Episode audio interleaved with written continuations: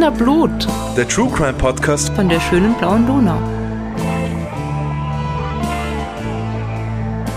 Hallo, wir sind wieder da, die Podcast-Posse mit Wiener Blut, dem True Crime Podcast von der schönen blauen Donau. Und die Podcast-Posse, das sind Claudia. Bernhard. und Rita. Hi zusammen. Hallo. Liebe Leute, wir haben für die heutigen Fancy Drinks wieder My Wine als Sponsor gewinnen können und bedanken uns mit lieben Grüßen nach Untersiebenbrunn in Niederösterreich. Vor ein paar Wochen gab es bereits My Wine Spritz an dieser Stelle. Heute trinken wir den Wein gleich pur mit interessanten Geschmacksvariationen. Was habt ihr denn vor euch stehen, liebe Kolleginnen? Claudia?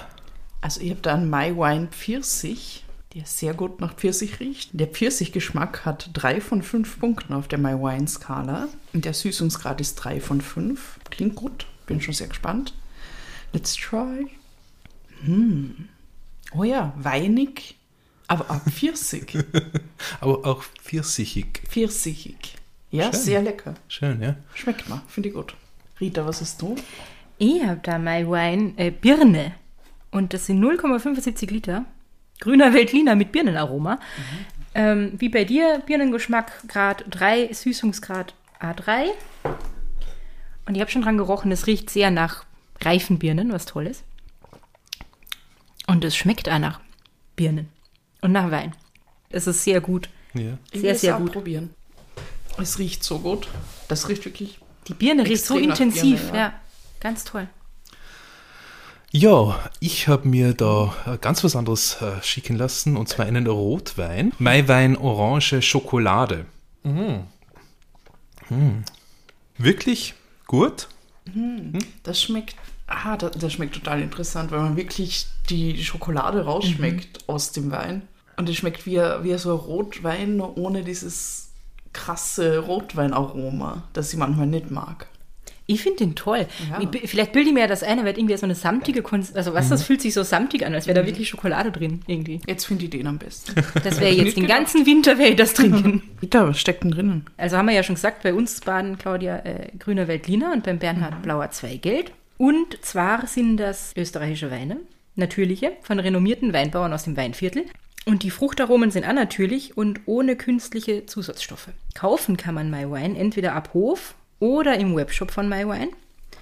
Und so eine Flasche, wie wir sie da stehen haben, kostet 7,99. Und liefern lassen kann man sich das in Österreich und darüber hinaus. Also für alle unsere Hörerinnen in den Nachbarländern lohnt sich das auch da mal vorbeizuschauen. Ähm, alle Infos auf der Website und ab circa 100 Euro Einkaufswert kriegt sie das ganze Zeug sogar kostenlos. Also falls ihr euch jetzt für den Winter mit so tollen Dingen eindecken wollt, wie dem Schoko-Orange-Rotwein oder dem Birnengrünen Veltliner, dann ähm, lohnt sich das auf jeden Fall. Und außerdem haben wir für alle Podcast-Bossy-Hörerinnen und Hörer einen Rabattcode. Und zwar kriegt ihr im Webshop von MyWine, den erreicht ihr unter www.my-wine.co.at, also www.my-wine.co.at. Und wenn ihr dort was kauft, dann kriegt ihr 10% Preisnachlass. Und der Rabattcode dafür lautet Podcast Posse, also großes P am Anfang und dann zusammengeschrieben 10% off. Also Podcast Posse 10% off. Und wir geben das natürlich auch alles in die Shownotes, damit ihr euch das nochmal anschauen könnt. Und ja, wir wünschen euch viel Vergnügen mit diesem Wein und Prost. Chin, Zum chin. Wohl. Nachdem in dieser Runde der Bernhard schon dran war, und zwar doppelt, weil der Fall so lang war und ganz großartig, hört ihn euch an, falls ihr noch nicht gehört habt, und die letzte Woche dran war, müssen wir diese Woche gar nicht würfeln. Wir wissen nämlich schon, die Claudia wird uns heute was erzählen. Ich bin dran. Ja. Yay. Okay, dann starte ich gleich los. Also, und ich starte gleich mal mit einer Frage an euch. Und zwar, ihr kennt ja beide den Kobenzel, oder? Yes. Ja, da kommt der Wein von Michi Häupl her. Der Michi Häupl ist unser ehemaliger Bürgermeister. Wir vermissen ihn sehr. Bürgermeister der Herzen. Und der Kobenzl ist ein Hügel mit Wein, ja, Wein drauf und so. Genau. Am in Rand Wien. von Wien. Ja, das stimmt. Der Kobenzel oder am Kobenzel, wie man auch sagt, ist eine Art kleiner Berg Er ist nur 382 Meter hoch, also jetzt nicht wirklich Nicht wahnsinnig. Kein Berg im eigentlichen Sinne, wenn man aus Kärnten oder Vorarlberg kommt. Eine Erhebung in der Aber- Landschaft. Die Wiener sagen, es ist ein Berg. Und der Kobenzl befindet sich am Stadtrand von Wien. Er liegt aber noch im 19. Bezirk, also er ist noch ein Teil von Wien. Und man hat von dort einen wunderschönen Ausblick über die ganze Stadt. Das stimmt. Das stimmt. Und heute kann man da mit dem Bus rauffahren oder mit dem Auto, man kann auch rauf wandern. Und oben gibt es dann ein schönes Weingut, wie du schon gesagt hast. Betriebsausflug. Streichelzoo gibt es auch. Ja, genau, es gibt einen kleinen Schaubauernhof, Streichelzoo, mäßiges Ding, wo man Tiere anschauen kann. Das ist da sehr schön da oben. Und neben dem Kobenzl, der eigentlich Reisenberg oder Lattisberg heißt, also Kobenzl ist nur eine Spitzname, die man ihm gegeben hat. Was? Ah, ja. Didn't Von, ich glaube von, von jemandem, der dort mal gewohnt hat, der Herr Kobenzl. Genau. Und daneben gibt es dann ein weiteres kleines Bergchen, und zwar den Pfaffenberg. Und der Pfaffenberg hat auch noch einen extra Namen, also einen Namen, unter dem man ihn in Wien eher kennt. Und zwar heißt es dort oben am Himmel. Ja, das kenne ich. Da ist es auch schön. Himmlisch könnte man sagen. Ja. Und warum erzähle ich euch das jetzt? Am Himmel und am Kobenzl lebte von 1849 bis 1881 der meistgehasste Mann Wiens. Ah. Sein Name Johann Karl von Soten. Never heard of that guy. Ja, wait for it. Ich schon, weil ich wollte diesen Fall auch mal machen, aber dann hat die Claudia ihn mir weggeschnappt. Okay. Und warum er der meistgehasste Wiener seiner Zeit war, dazu komme ich dann noch. Also das wird euch, glaube ich, in, im Laufe der Erzählung relativ schnell klar werden. Okay. Aber starten wir mal ganz am Anfang. Der Johann Karl Soten wird am 15. Mai 1823 in Wien geboren. Er ist das dritte Kind von Karl Friedrich und von Dorothea Soten. Sein Vater ist gelernter Schneidermeister. Seine Mutter Dorothea kommt aus einer Familie, die ins Lottogeschäft eingestiegen ist.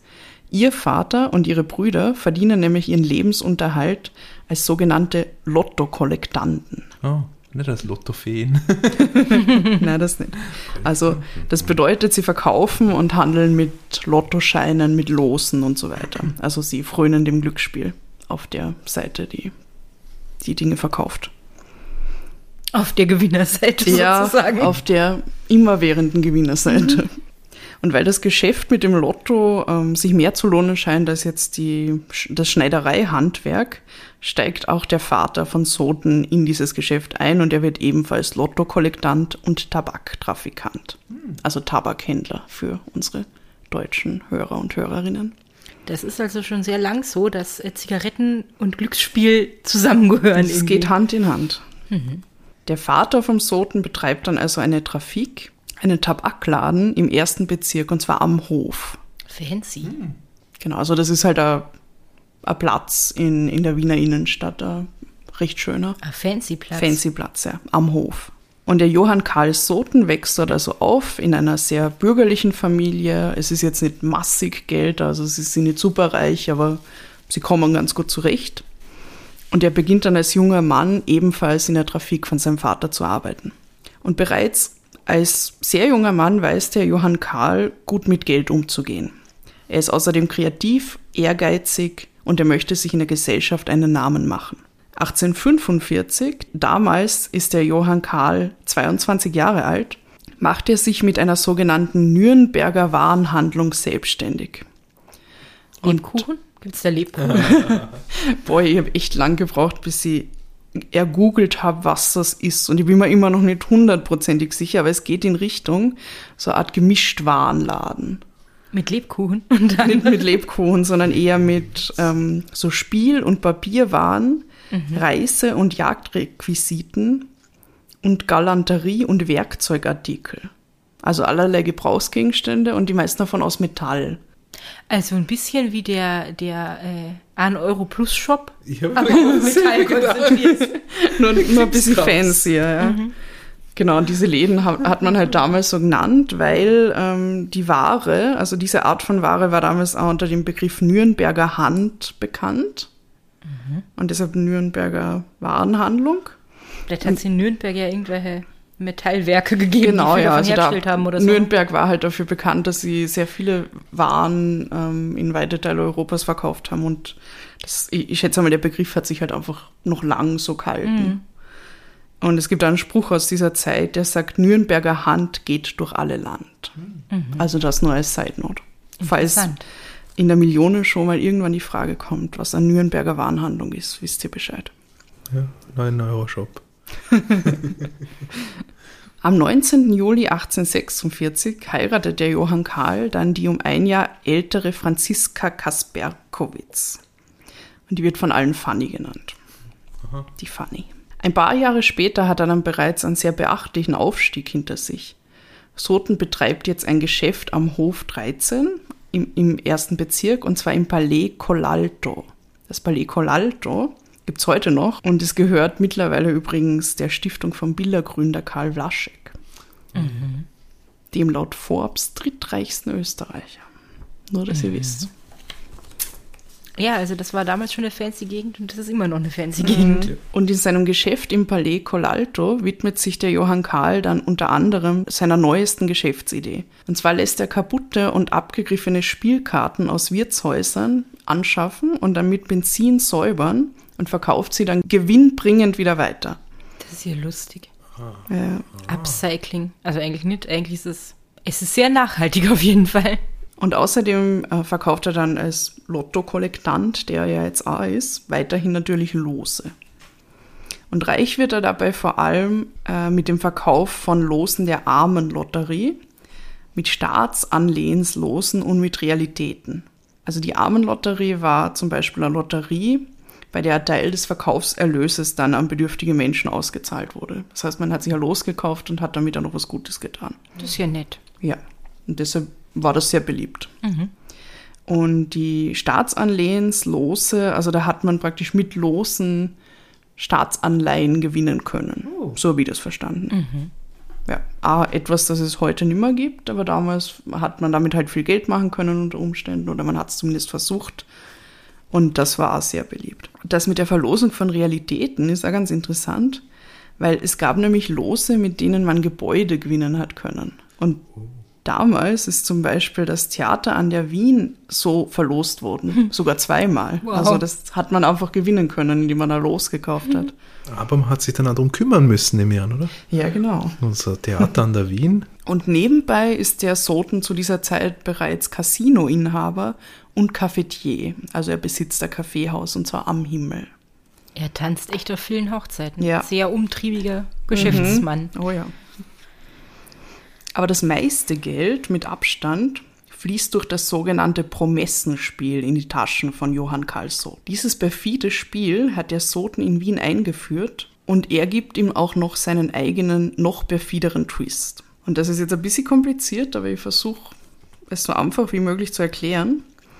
Und zwar unter einer Promesse verstand man damals eine Schuldverschreibung auf einen hypothetischen Gewinn. Okay, wow. Ja, also das bedeutet, das Vorgehen war so, dass der, der Johann Karl von ähm, Soten ein Los gekauft hat und dann Anteilscheine an diesem Los zu einem sehr kleinen Betrag weiterverkauft hat.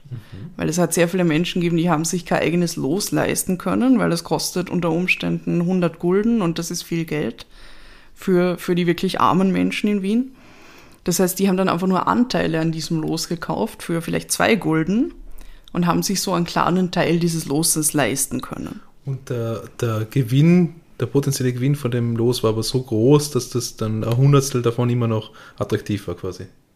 Ja, genau. Und wenn dieses Los dann tatsächlich gewinnt, dann zahlt der Soten halt den Gewinn anteilsmäßig aus, kriegt dann meistens auch selber noch was davon. Und wenn dieses Los nicht gewinnt, was natürlich viel wahrscheinlicher war, weil das waren also Staatsanlehenslose und da- das ist irgendwie relativ kompliziert, aber da gibt's halt, je, je jünger diese Lose sind, also wenn sie erst neu rauskommen, desto weniger Chancen haben sie jemals auf einen Gewinn. Das heißt, er hat eigentlich mit jedem Los Gewinn gemacht am Ende. Und er hat dasselbe Los dann aber auch für die nächste Ziehung noch einmal verkaufen können. Und die Leute, die aber diesen kleinen Anteil gekauft haben, die ist natürlich verfallen nach einer Ziehung. Also falls es jetzt zu kompliziert war und ich habe es eigentlich auch am Ende des Tages nicht zu 100% verstanden, das Promessenspiel war im Prinzip ein Mittel, um armen Menschen das Geld aus der Tasche zu ziehen und ihre Hoffnungen auf ein besseres Leben immer wieder zu enttäuschen und vor allem, um den Johann Karl noch vermögender zu machen. Ich wollte gerade sagen, man muss gar nicht das Prinzip dahinter zu 100% verstehen, um das Gefühl zu kriegen, dass es eine Arschlochpartie ist irgendwie. Ja. Aus dieser Zeit stammt dann auch noch ein neuer Beiname für den Johann Karl Soten. Und zwar wird er der Lotteriebaron genannt. Warum ist klar. Und weil er durch dieses Promessenspiel jetzt noch reicher geworden ist, gründet er dann als nächstes ein Bank- und Wechselhaus am Wiener Graben. Also der Wiener Graben ist eine sehr, sehr noble Adresse in Wien. Und dieses Bank- und Wechselhaus verkauft er dann später und macht damit natürlich wieder reichlich Gewinn. Jetzt ist er also wieder reicher und 1849 kauft er sich dann das Gut am Himmel, das habe ich ja vorher schon erwähnt, also auf diesem kleinen Hügel da vor Wien. Und da lebt er dann fortan gemeinsam mit seiner Gattin Fanny. Und da hat er auch Kaffee, hast du gesagt. Ja, da ist er ein Cafetier. Ich weiß nicht, ob, ob das dann noch aktuell war zu der Zeit. Ja, und wahrscheinlich aber er eh möglicherweise, ja. Äh, operativ irgendwas getan, Ja. sondern nur na, na, passiert das wahrscheinlich. auf keinen Fall. Man könnte sagen, er hat es geschafft. Er ist stinkreich, er hat ein eigenes Gut mit einem Blick auf Wien und alle in Wien kennen seinen Namen. Und wie das so bei reichen und bekannten Menschen ist, brodelt da natürlich auch die Gerüchteküche. Und es gibt ein paar Gerüchte über den Soten und über seinen Reichtum, die halten sich bis heute hartnäckig. Was an den Gerüchten aber dran ist, das kann ich euch nicht sagen. Also das muss jeder irgendwie für sich selber rausfinden. Aber sie sind auf jeden Fall sehr spannend. Das Gerücht Nummer eins. Der Johann Karl Soten soll einem böhmischen Taubenzüchter, der über seinem Geschäft im Palais Colalto gewohnt hat, ein Los verkauft haben, das dann prompt bei einer Ziehung einen hohen Gewinn machte. Das sollen 20.000 Gulden gewesen sein. Und laut diesem Währungsrechner, den ich da gefunden habe, sind das um die 350.000 Euro. Also eine Wow, enorme okay, Summe, wirklich. Ja. Und als der Soten davon erfährt, dass der Taubenzüchter dieses Gewinnlos besitzt, soll er es ihm gestohlen haben. Und zwar ohne, dass dieser Mann je erfahren hat, dass er überhaupt gewonnen hat. Also der Soten hat das vor ihm, vor ihm gewusst und hat ihm praktisch dieses Los dann einfach heimlich stibitzt. Angeblich. Der den Preis nicht auszahlen muss. Ja, na und er hat es selber kassiert, angeblich. Aber das war's man. Also es gibt, glaube ich, keine Beweise dafür, aber das sind halt Gerüchte, die die ganze Zeit in diversen Formen rumgegangen sind, dass er halt, dass er jemand anderem den Gewinn weggenommen hat. Ich meine, das ist so schwierig, weil der Typ klingt halt grundsätzlich irgendwie schon gar nicht so sympathisch, spätestens seit er da dieses Promessenspiel eingeführt hat. Auf der anderen Seite hat er bestimmt ganz viele Neider, die ihm ganz viel nachsagen, was überhaupt nicht stimmen muss. Ne? Ja, das stimmt. Aber er wird noch unsympathischer werden. Just wait. I bet. Dann das Gerücht Nummer zwei, das hängt mit dem ersten Gerücht zusammen, weil da geht es nämlich um die Tochter dieses Taubenzüchters, die Bertha. Und die soll der Soten nach dem Tod ihres Vaters zu ihren Verwandten nach Brünn gebracht haben. Und da die Tauben, die der auf dem Dach vom Palais gezüchtet hat, also der Vater von ihr, sollen ihren Weg dorthin gefunden haben. Und dazu muss man jetzt wissen, dass die Lottozahlen zu dieser Zeit, also in der Monarchie, in Brünn gezogen worden sind. Und dann haben sie das Ergebnis, also die Zahlen aufgeschrieben irgendwie, mit der Kutsche nach Wien gebracht. Und in dieser Zeit, in der die Zahlen halt unterwegs waren, hat man noch in Wien noch immer setzen können auf diese Zahlen. Also man hat noch immer Lotto spielen können, während die Zahlen eigentlich schon festgestanden sind. gewusst hat. Genau, ja, weil es hat eigentlich Genau, ja. Keinen Weg geben, um die jetzt früher rauszufinden, weil es hat kein Telefon gegeben. Ja, Ja, die sind unterwegs und schneller kann sie ja niemand dorthin bringen. Genau. Aber es gibt nämlich doch jemanden, der sie schneller dahin bringen kann. Und zwar Brieftaube. Und zwar soll die Bertha in diesem Gerücht nämlich bei diesen Lottoziehungen dabei gewesen sein. Und sie soll dann ab und an die Zahlen auf einen Zettel geschrieben haben und hat die dann in so einen kleinen Köcher am Fuß der Brieftaube halt reingeben und hat die Brieftaube dann zum Palais Colalto nach Wien geschickt. Und der Johann Karl hat sie von dort vom Dach praktisch abgeholt und hat dann auf diese Zahl noch gesetzt und dann den Gewinn kassiert. Jo. Lottobetrug per Brieftaube, sozusagen. Fancy. Das, ich, ich mag das so gern, ich finde das ganz, ganz toll. Aber ja. Also ich meine, es ist, es ist super schlau. Absolut. Dass davor noch niemand draufgekommen ist, irgendwelche Brieftauben rumzuschicken, ist ja, Ja. eigentlich. Also, Ja, ich meine, man hat halt die richtigen Brieftauben haben müssen, weil die fliegen ja nicht überall hin. die müssen den Weg kennen. Genau, ja. Also, und sie sind ja vorher ähm, vom Taubenzüchter praktisch auf diesem Palais betreut worden und haben Genau. dadurch den Weg immer gekannt von Brünn dorthin. Mhm. Und dann musst du jemanden haben, den du in Brünn einschleusen kannst, dass der dort die Zahlen irgendwie so schnell mitkriegt. Genau. Und das war die Bertha. Angeblich. But you never know. Und das dritte Gerücht ist dann, dass der Johann Karl Soten sein Gut am Himmel einem seiner Kunden abgeschwatzt haben soll. Und zwar hat dieser Kunde das Gut über also Realitäten losgewonnen. Und der Soten ist dann kommen, also er hat das mitgekriegt und versucht ihm dann einzureden, halt wie viel Arbeit so ein Gut ist und oh, so viel Geld fließt da rein und man muss alles renovieren und, und das lohnt sich ja überhaupt nicht und es wäre doch viel besser, wenn er das Gut gleich wieder verkauft. Und zwar an ihn. Und natürlich für einen sehr geringen Wert. Natürlich. Und das hat ja dann, also laut dem Gerücht auch gemacht. Und so ist der, der Soten dann an dieses Gut kommen. Aber auch das ist nicht bestätigt. Genau. Also so viel zu diesen diversen Gerüchten über Manipulation, Betrug, Diebstahl und Brieftauben. Und jetzt denkt ihr euch wahrscheinlich, boah, das, das war ja richtiger Ungustel, wie man in Wien sagt. Ja. Ja, Das denke ich mir, ja. ja das Gefühl habe ich eigentlich auch. Aber es gibt auch was Gutes oder halbwegs Positives zumindest über den Johann Karl zu berichten. Und zwar gründet er nämlich mit dem ganzen Geld, das er da hat, mehrere Stiftungen. Das, den Trick kennen wir aber. Ja, stimmt. 1859 gründet er eine Stiftung für verwundete Soldaten und dann ein paar Jahre später, 1866, eine Stiftung für Invaliden, Witwen und Waisen. Und er spendet außerdem sehr viel Geld an die katholische Kirche. Ja, was denn sonst? Ja, weil er war nämlich sehr religiös. Mhm, klar. Ja.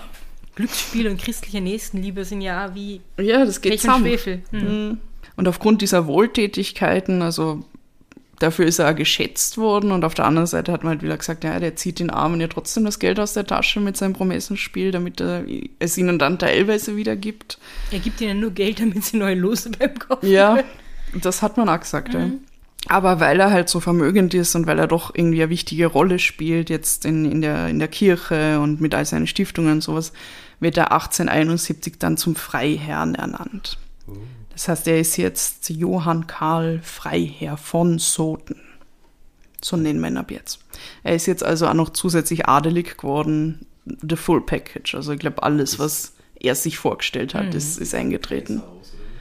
Und damit sich jetzt niemand denkt, ah ja, war, dann war er ja vielleicht doch nicht so schlimm, also damit niemand da ins Zweifeln kommt, was für äh, Ungustel der wirklich ist, habe ich da jetzt gleich noch einen grauslichen Fakt über ihn. Und zwar der Johann Karl von Soten ist nämlich unter Anführungszeichen leidenschaftlicher Antisemit.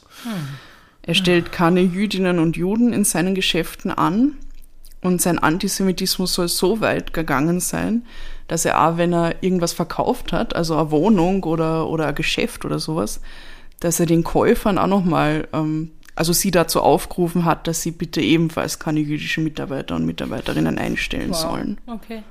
Ja. Jo, Ungustel ist vielleicht noch ein bisschen milde gesagt in dem Fall. 1854 beginnt der Soten dann mit dem Bau einer Kapelle, und zwar auf seinem Gut am Himmel. Und der Anlass zu diesem Bau ist die Hochzeit von Kaiser Franz Josef und Kaiserin Elisabeth. Also zur Trauung der frisch Vermählten baut er diese Kapelle. Und die wird heute noch Sissi-Kapelle genannt. Und die ist auch heute noch da, also man kann sie anschauen. Und sie ist sehr schön. Ja. Warst du da schon mal? Ich war da schon mal. Ah ja. Ist ja. hübsch. Da liegt er übrigens. Das unten in der Der Soten, ja. Der wird er dann auch später begraben. Mehr sage ich dazu jetzt noch nicht. Und dann möchte ich kurz einen Reisebericht aus der Prager Zeitung Bohemia vom August 1876 vorlesen, weil da geht es nämlich um die Kapelle unter anderem. Der Himmel ist eine dem bekannten Bankier Soten gehörige Besitzung. Der Weg dazu führt steil an, vorüber an den der Kommune Wien gehörigen Schieferbrüchen. Bald erreicht man den schattigen Wald und nach kurzem Anstieg die reizende Höhe, von der man einen prächtigen Überblick von Wien und der Donauebene sowie der Berghöhen vom Anninger bis zum Leopoldsberg genießt. Nahe bei der Herrschaftsvilla steht eine schöne gotische Kapelle, welche der fromme Soten aus patriotischem Anlasse zur Erinnerung an die Vermählung des österreichischen Kaiserpaares bauen ließ. Baron Soten hat seine Neider und Gegner.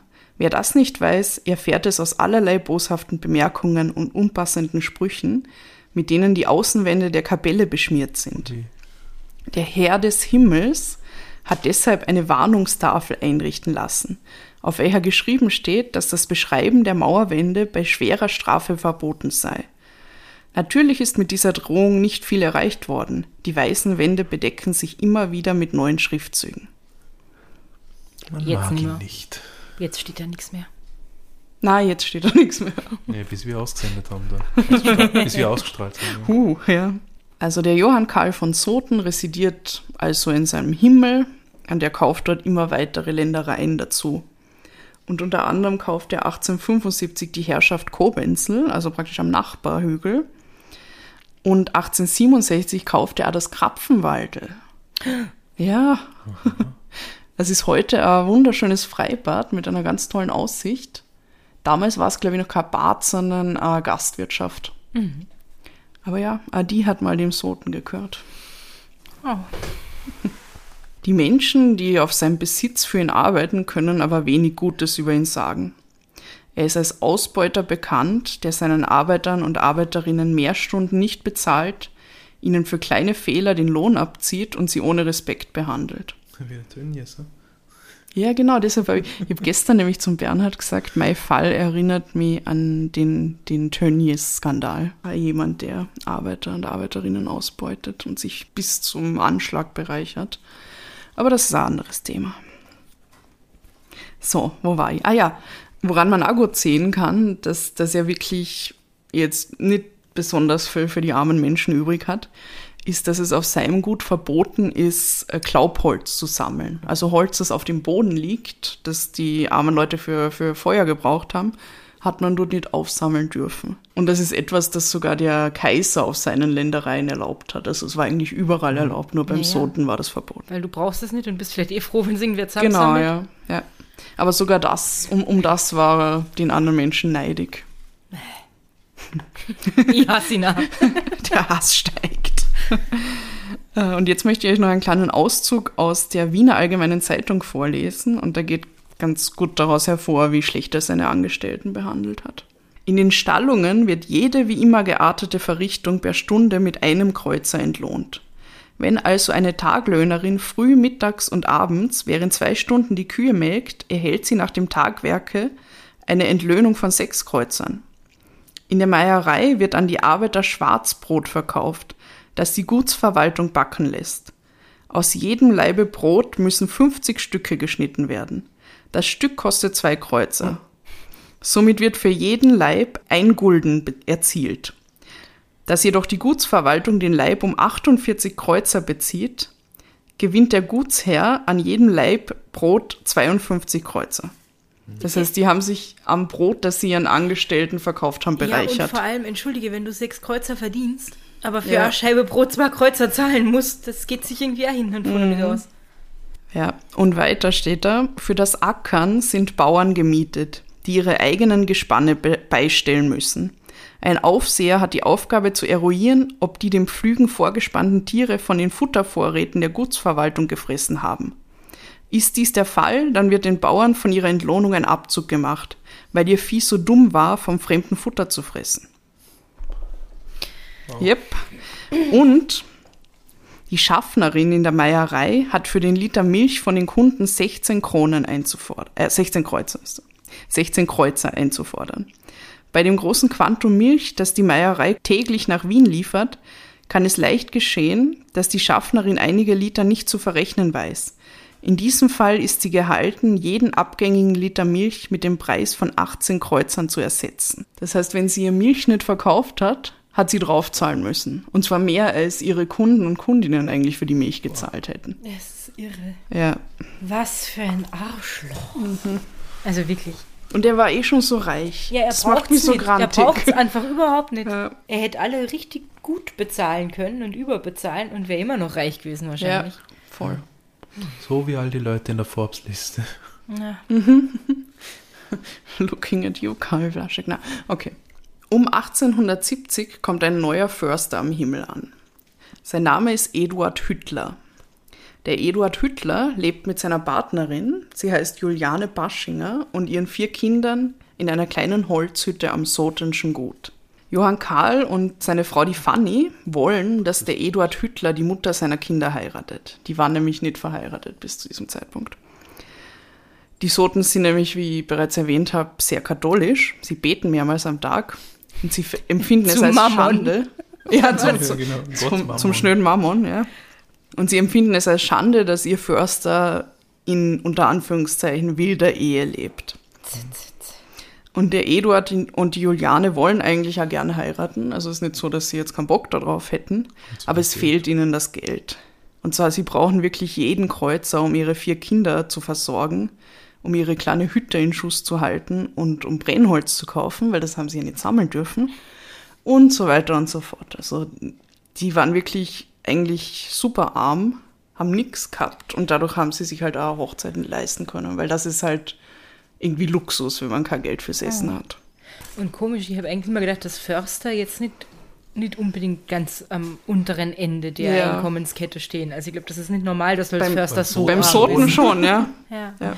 Und immer wieder setzt der Soten dann gemeinsam mit, mit seiner Frau den Förster und seine Partnerin unter Druck. Und zwar, wenn sie nicht heiraten, dann wird er sie kündigen. Das sagt er immer wieder. Soll er halt die Geld das fucking Hochzeit bezahlen, Druck, oder? Ja, das wollte er natürlich auch nicht. Also, das wäre ja noch schöner. Und er schikaniert den Eduard Hüttler dann auch. Er kürzt sein Geld, wenn irgendwas nicht passt. Also er sagt ihm, er muss besser ähm, schauen, dass die Forstarbeiter arbeiten. Und also es, es gibt dann irgendwie, glaube ich, ähm, Zeiten, wo er halt die Forstarbeiter bezahlt aus seiner Tasche, also der Hüttler.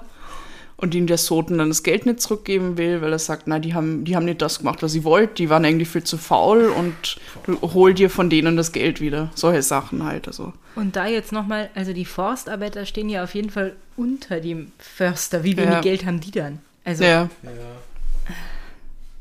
Und der Soten spricht immer mehrmals die Kündigung dann wirklich aus und dann muss der Eduard Hüttler immer hingehen und bitten und betteln und vor ihm auf die Knie ach, fallen, furchtbar. Um dann stellt er ihn halt wieder ein. Ja. Also der Soten weiß halt ganz genau, dass der Eduard Hüttler unter seiner Kontrolle ist, dass er ihn in der Hand hat und dass der ihn mehr braucht als umgekehrt, weil er kann halt einfach einen neuen Förster holen, wenn er Bock hat.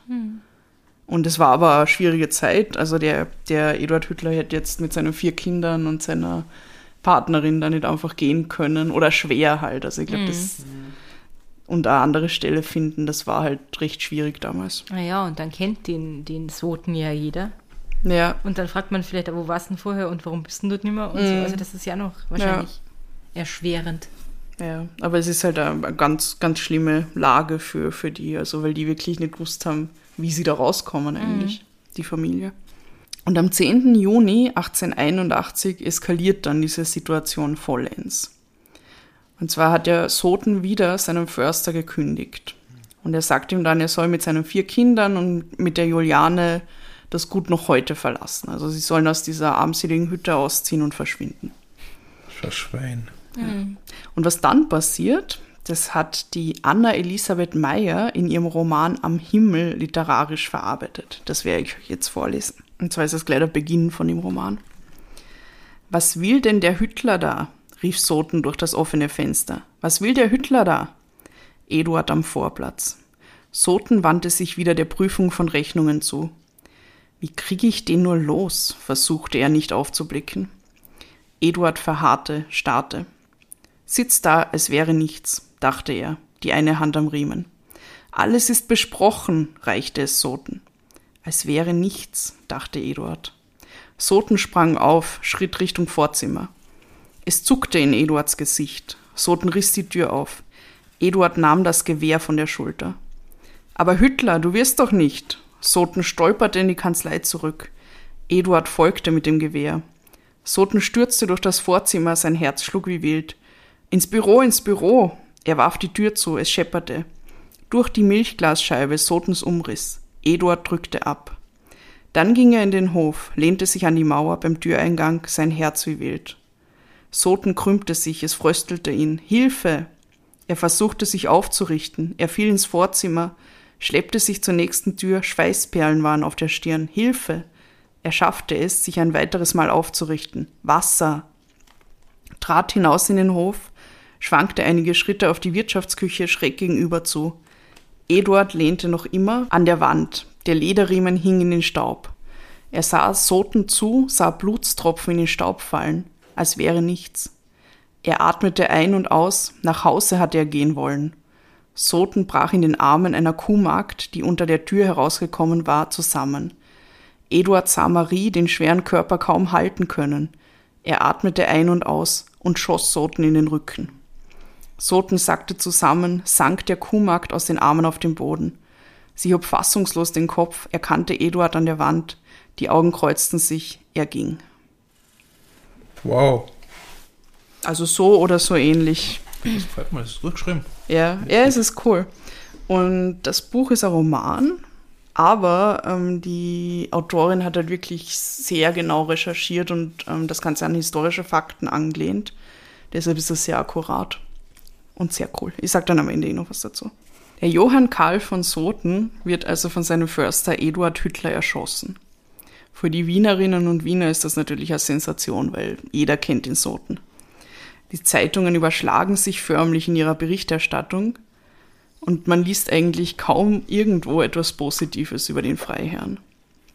Stattdessen steigen die Sympathien für den Mörder und vor allem für seine Familie. Mhm.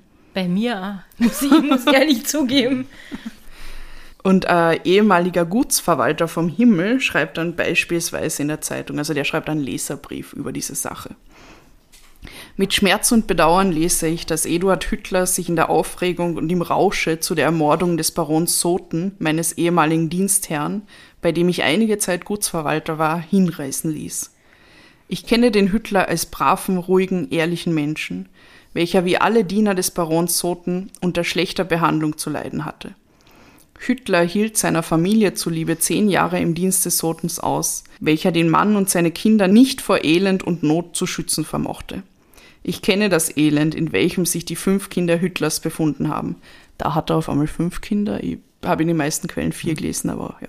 Und das durch die schreckliche Tat ihres Vaters noch vermehrt wurde. Hüttler hatte in der Nähe des prachtvollen Schlosses eine elende, sanitätswidrige Hütte auf der Röhrerwiese inne.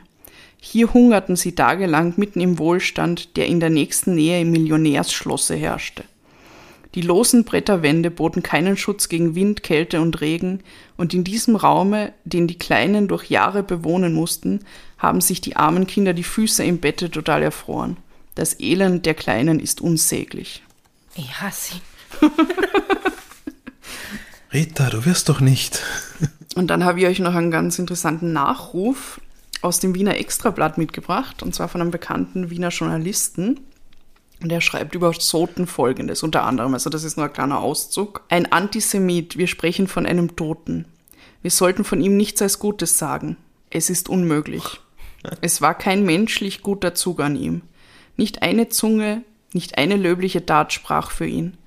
Alles Zeugnis bekundete ein steinernes Herz, das niemals warm geschlagen und das, als es seine physiologische Tätigkeit eingestellt hatte, zu seinen Vätern, den Gesteinen einer Felsengruft, versammelt ward. Hm.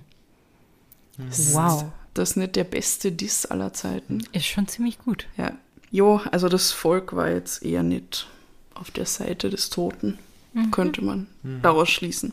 Und was dann auch noch passiert ist, also der Eduard Hüttler stellt sich direkt nach dem Mord der Polizei und der wird dann verhaftet und gleichzeitig beginnen dann viele Wiener und Wienerinnen Spenden für seine Familie zu sammeln. Mhm. Es werden tausende Gulden gespendet, es werden Wohltätigkeitskonzerte veranstaltet und es werden Sachspenden gesammelt. Die Stadt ist also auf der Seite der Hütlers. Mhm. Aber was sagt das Gericht dazu? Oh ja, dazu kommen wir noch. Aber zuerst kommen wir mal zur Beerdigung von Johann Karl von Soten, weil das ist auch crazy shit. Er wird nämlich am 14. Juni im selben Jahr in der von ihm gebauten Sissi-Kapelle zu Grabe getragen. Und an diesem Tag ist gefühlt ganz Wien auf den Beinen. Also alle wollen irgendwie zu diesem Begräbnis, wollen sich das anschauen, Schaulustige halt. Der Polizei zufolge sind 20.000 Menschen in der Nähe, die dem Leichenzug folgen, und zwar vom Gut bis zur Sissi-Kapelle. Also es ist halt ein Weg durch den Wald irgendwie, ähm, den Hügel runter. Und Wolfgang E. Schulz, das ist ein Historiker, der erzählt dann vom Begräbnis damals. Die Menschen waren in erbitterter Stimmung. Alle Wiesen waren überfüllt, alle Felder zertreten und die Straße zum Himmel war von einem dichten Spalier gesäumt. Auf den Bäumen hingen Trauben von Menschen, die abwechselnd Spottlieder sangen oder sich mit Ziehharmonikaspielen die Zeit vertrieben. Als die Einsegnung in der Schlosskapelle zu Ende war, konnte sich der Trauerzug erst in Bewegung setzen, als berittene Polizei einen Weg durch die Massen gebahnt hatte. Die Erbitterung war so groß, dass die Witwe in ein versperrtes Gemach in Sicherheit gebracht werden musste. Der Trauerzug brauchte zwei Stunden bis zum Himmel. Immer wieder geriet er ins Stocken. Menschen wollten nicht Platz machen. Von allen Seiten hagelte es Schimpfwörter, Pfiffe, Flüche, Erdschollen polterten auf den Sarg. Weißt du, woran mir das auch erinnert? An, an die Weihnachtsgeschichte von Dickens, wo der Geist der zukünftigen Weihnachten Ebenezer Scrooge sagt, wie sein Begräbnis stattfinden wird und Oh. alle sich einfach nur freuen und niemand um ihn trauert. Ja, genau so war Und es. ich meine, das ist ja ein widerlicher Ja. Reichersack. Ja. Also ich glaube, getrauert hat die Fanny, seine Frau, und sonst ist die Liste, glaube ich, nicht so lang gewesen. Vielleicht auch nicht. Für was? Na, also ich, da vertraue ich der Anna Elisabeth Ach so. Meyer in, in diesem Buch. Also die Fanny hat anscheinend wirklich um ihren Ehemann getrauert. Und was auch arg ist, also nach der Beerdigung schreibt dann nämlich wieder ein Unbekannter was auf diese Mauer, also bei der Kapelle. Und zwar soll dann da gestanden sein. Also gibt es verschiedene Versionen, aber das ist die Version, die ich am besten finde. Hier in dieser Gruft liegt ein großer Schuft. Zeigt's kein 20 herunter, sonst wird er wieder munter. Das ist toll. Das, ich- das kenne ich ja tatsächlich, also weil ich den Fall ja irgendwann mal Ja. machen wollte. Und das ist super. Zeigt's kein 20er runter, sonst wird er wieder munter. Großartig. Ah, genau. Und jetzt kommen wir zu der Frage, was passiert eigentlich mit dem Eduard Hüttler, also dem Mörder vom Sultan. Wird da frei her. Am 18. Juli 1891 beginnt der Prozess gegen ihn. Und gegen den damals 43-jährigen Eduard Hüttler wird die Anklage des Meuchelmordes erhoben. Er wird dann einstimmig des Mordes schuldig gesprochen. Die Geschworenen sehen aber keine besondere Tücke und auch keine Sinnesverwirrung Verwirrung zum Tatzeitpunkt. Also er ist praktisch zurechnungsfähig. Für dieses Verbrechen soll der Verurteilte dann durch den Strang hingerichtet werden. Doch nur einen Monat später wird er vom Kaiser begnadigt. Juhu. Und seine Strafe wird zu 15 Jahren schwerer Kerker umgewandelt. Also da hat er echt Glück gehabt. Es lebe der Kaiser. Und im September, also bevor der Eduard dann seine Haft antritt, hat er noch die Möglichkeit, die Mutter seiner vier Kinder zu heiraten. Oh. Ja. Und Eduard und Juliane werden dann in der Kapelle des Wiener Landesgerichts getraut. Und das ist auch noch einmal sehr skurril, weil darüber gibt es einen Bericht in der neuen freien Presse, also über die Hochzeit der beiden.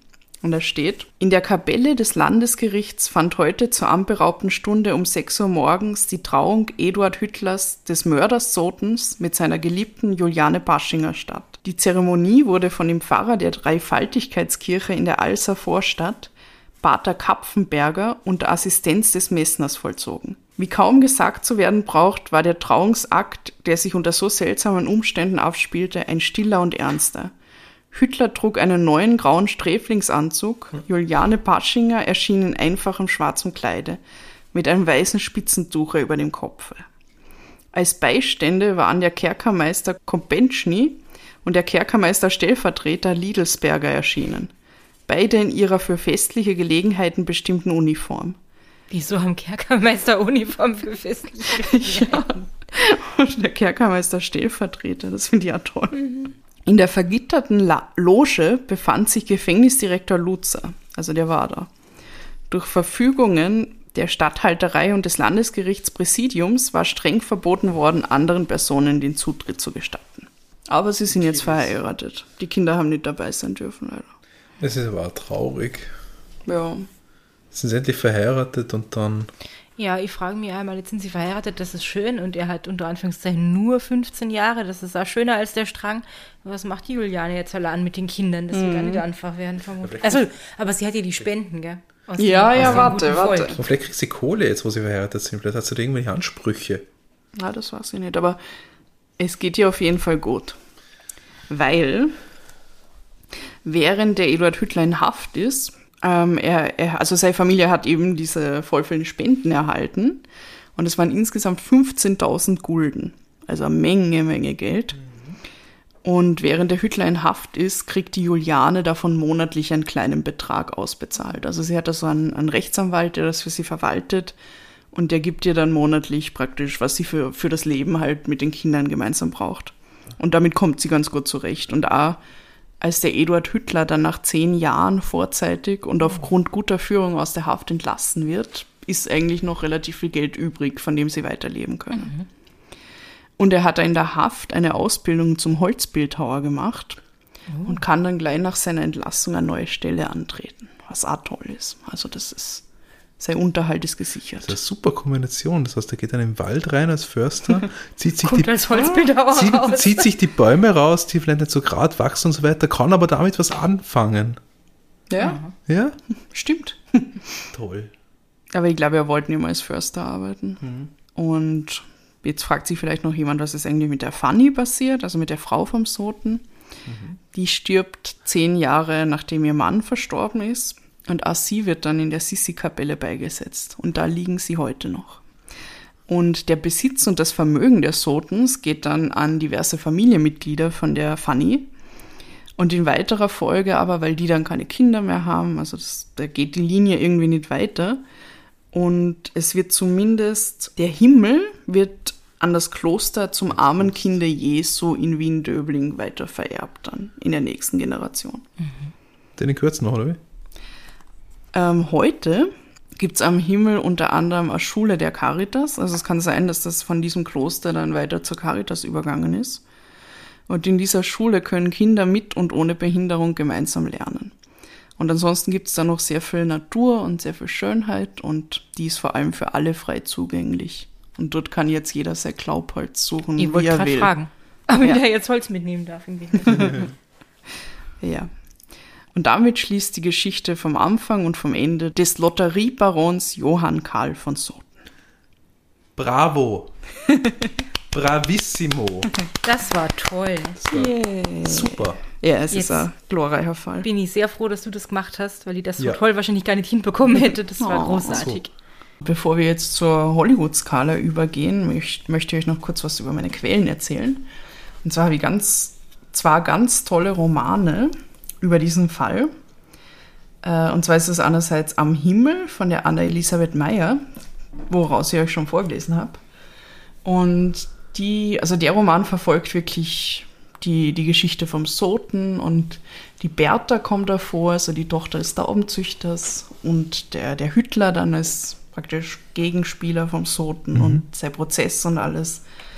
Und die Anna-Elisabeth Meyer hat da total super recherchiert in Gerichtsakten und so weiter. Also die hat, glaube ich, einen richtig guten Überblick über diesen Fall und hat das dann historisch akkurat in einen Roman verarbeitet. Voll super. Super der Verschaunerin, wo der Roman Ja. auf den Gerichtsakten äh, irgendwie Genau. passiert. Ja. Also den kann ich sehr empfehlen. Und dann gibt's noch einen ganz tollen Roman. Und zwar ist das Die Tauben von Brünn von der Bettina Ballacker. Und das ist ganz toll, weil da ist die Hauptperson nämlich die Bertha.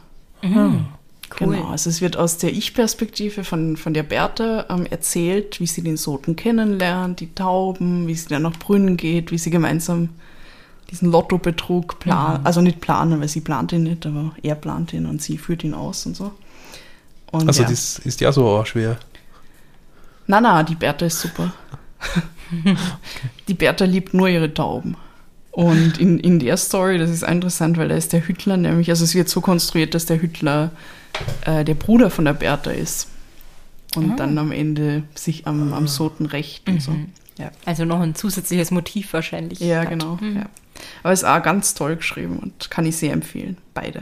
Und es gibt dann noch einen dritten Roman, also der ist auch von der Bettina Ballacker, ich vergessen, wie der heißt, aber da geht es nämlich eigentlich um was anderes, aber der Fall Soten wird auch gestreift am Rande. Und das ist ein Roman aus der Perspektive eines Hundes. Das finde ich besonders geil, den muss ich unbedingt lesen. Das klingt nach äh, drei tollen Büchern für Ja. meine Leseliste. Und was mir auch total geholfen hat, ist eine Abhandlung vom Georg Gaugusch mit dem Titel Der Herr des Himmels, Johann Karl Freiherr von Soten. Und zwar in der Zeitschrift Adler, Zeitschrift für Genealogie und Heraldik. Oh. Ja, also da hat die, dieser Herr Gaugusch hat sich wirklich die Mühe gemacht, da die ganze Familiengeschichte vom Johann Karl Soten da durchzudeklinieren und hat irgendwie nach Grundbucheinträgen und Taufscheinen und was weiß ich was gesucht und das alles rekonstruiert, was da passiert ist. Und ja, das ist also sehr Spannend. coole Arbeit, ja, voll. Und dann Wikipedia, diverse Lexika, dann auch noch ein paar äh, Artikel aus der, aus der heutigen Zeit über die beiden Romane, die dann halt auch irgendwie das Schicksal vom Soten gestreift haben. Ja, genau. Und daraus hat sich das alles so vermischt. That's it. Super was. Bravo. Now I rest. Noch einmal. Ich würde sehr gerne einen Film darüber sehen. Oh, ja. Ich möchte Immer- diese Bücher lesen Ja. und dann möchte ich sofort den Film sehen. Ich, ich habe mir die ganze Zeit gedacht, ah, der Tobias Moretti als Förster. Und dann habe ich gedacht, na, das geht sich nicht mehr aus, der ist, der ist zu alt. Aber der, Zu der, alt. der, der konnte den Soest dann spielen, oder? Den Soten? Soten, Soten, ja, so. Naja, der Soten Na, das war passt irgendwie nicht, oder?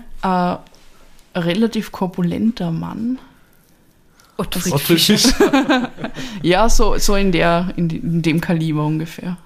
Könnte ich mir da jemanden vorstellen. Ja, aber das, das, muss, das muss man ja nicht so verfilmen. dann. Ja, na, ich sag's nur mal so. Ja. Aber Tobias Moretti, als, also der jüngere Tobias Ja. Moretti als Förster, Das wäre super. perfekt. Aber seit The Irishman spielt das Alte der Schauspieler eh keine Rolle mehr, oder? Falls Stimmt, ihr den ja. gesehen Na, habt. noch nicht, Ja, Pacino und Robert De Niro sind da von ganz jung bis noch älter, als sie Ja. jetzt schon sind. Und das fällt überhaupt nicht irgendwie. Also, der Film ist super. Und auch cool gemacht mit dem Alter. Mhm. Also, wenn wir die Technik aus Hollywood kriegen können, Mhm. dann kann der Moretti ja den Förster spielen. Ja, unbedingt. Oder wir geben einem jungen Schauspieler die Chance. Oder so. Auf jeden Fall fünf Sterne, jetzt schon. Yep. Das ist toll. Die Story ist prädestiniert für einen tollen Film. Ist gekauft. Ich finde, das ist, es ist halt so urwienerische Geschichte irgendwie. Also die hat alles, was, was Wien Ja. damals irgendwie Ja. ausmacht. Der, Un, der Ungustel beziehungsweise das Arschloch Ja. irgendwie, der Antisemitismus, Ja. muss man ja traurigerweise dazu sagen, die Armen, die irgendwie über den Tisch gezogen werden Mhm. und also die Kirche, die ihre Finger im Spiel hat, der Kaiser, der kommt und irgendwen begnadigt. Ja. Alle, alles, was man, also, alles. Und Brieftauben. Ich mag Brieftauben. Brieftauben. ja. Und der Kaffee. Und Sissi kommt am Rande Ja. vor, also wirklich alles. Und ich mag ein Lotto. Also ich meine, ich kann das auch gut nachvollziehen, dass all diese Leute gedacht haben, bah, jetzt spare ich diese zwei Mhm. Gulden mir hart vom Mund ab, damit die dann vielleicht die Chance haben, irgendwann da rauszukommen. Ja. Die Aber- Leute haben ja wahrscheinlich halt Wahrscheinlichkeitsrechnung mit beherrscht und ja, Ja. genau. Was, also das ist ja, und die werden ja echt Sachen versprochen, die glaubst du halt dann. Das heißt ja nicht umsonst Promessenspiel, oder? Mhm. Also, das war toll, der Film wird toll. Ja, kann Alles toll. bitte jemand den Film machen? Ich weiß, ich sage das jedes Mal Aber gefühlt. diesmal wirklich. Ja, das muss sein. Also man könnte ja wirklich einfach das eins der beiden Romane, ei- einen der beiden Romane verfilmen. Da Ja. hat man schon fast ein Drehbuch, macht man einfach ein All- Drehbuch draus und dann geht schon. All die Regisseurinnen und Regisseure da draußen, ja. Die auf der Suche nach Stoff sind. Ja, genau. Zum Beispiel, Ja. wenn man Jack Unterweger fertig verfilmt hat. aber das ist machen. Ja. Oder Hans Weingartner. Macht das. Damit können wir die Leute eigentlich gut gelaunt einmal entlassen. Ich meine, es gab einen Toten, Halbwegs. aber es gab eine Unterhaltung und Ja. es gab endlich einmal ein Motiv. ja. Und zwar nicht nachvollziehbares, immer so, ja. äh, äußerst nachvollziehbares, möchte ich sagen. Schon, ja. Ich meine, Wir sagen nicht, dass es gut war. na, Na. Niemand hier. genau. Also das ent entschuldigt natürlich nicht an Mord, Na, na, na. weil er hat einen Menschen umgebracht, aber man kann es, glaube ich, man kann die Beweggründe bei diesem Fall jetzt eher nachvollziehen als bei anderen, die wir gemacht haben. Ja. Genau das wollte ich damit sagen. Ja dann, Ja, Kanäle, oder? Kanäle. Instagram. Leute, schreibt uns und äh, schickt uns Nachrichten. Wir sind äh, erreichbar auf Instagram als Podcast Posse Vienna, auf Twitter und Facebook als The Podcast Posse. Hm, Claudia nickt, also stimmt das wohl. Wir haben die wunderschöne Website podcastposse.at und das Possiphon. Mag jemand von euch die Nummer zum Possiphon sagen? Wenn ich sie wüsste, würde ich sie sagen. Moment. Moment. 0043 für Österreich 677 63 466 263. Die Nummer des Possiphons ist Musik in meinen Ohren. Ja. Und da können Sie nicht nur Nachrichten hinschreiben, da können Sie uns auch Fotos schicken und Videos und Sprachnachrichten und was auch immer ihr möchtet. Lottoscheine. Zum Beispiel, wenn ihr Förster seid, äh, tolle Bilder aus dem Wald. Mhm, wir mögen den Wald. Oh ja. Und Wenn- die Tauben, ah, äh, Brieftaubenzüchter und Züchterinnen, meldet euch. Ich möchte Genau. mehr darüber wissen. Genau. Wenn der Michi Höppel zugehört hat, schicken Oh. Sie uns einen Wein von Kobenzler. Kommen Sie vorbei, Sie dürfen uns anrufen. Oh ja, Er gehört, zu, er gehört zur erlauchten Runde, oder? ja, Er Ja, darf uns darf uns anrufen. anrufen. Ich würde ihn sogar von Spritzwein einladen. das Ja. vor allem. Den trinkt er am liebsten. Hm, was sagt's? Jo, Ja dann. Ja, dann. das war die Botschaft. Liebe Leute, bis nächste Woche. Habt's euch lieb und habt's uns gern. Babaci. Baba. Habe die Ehre.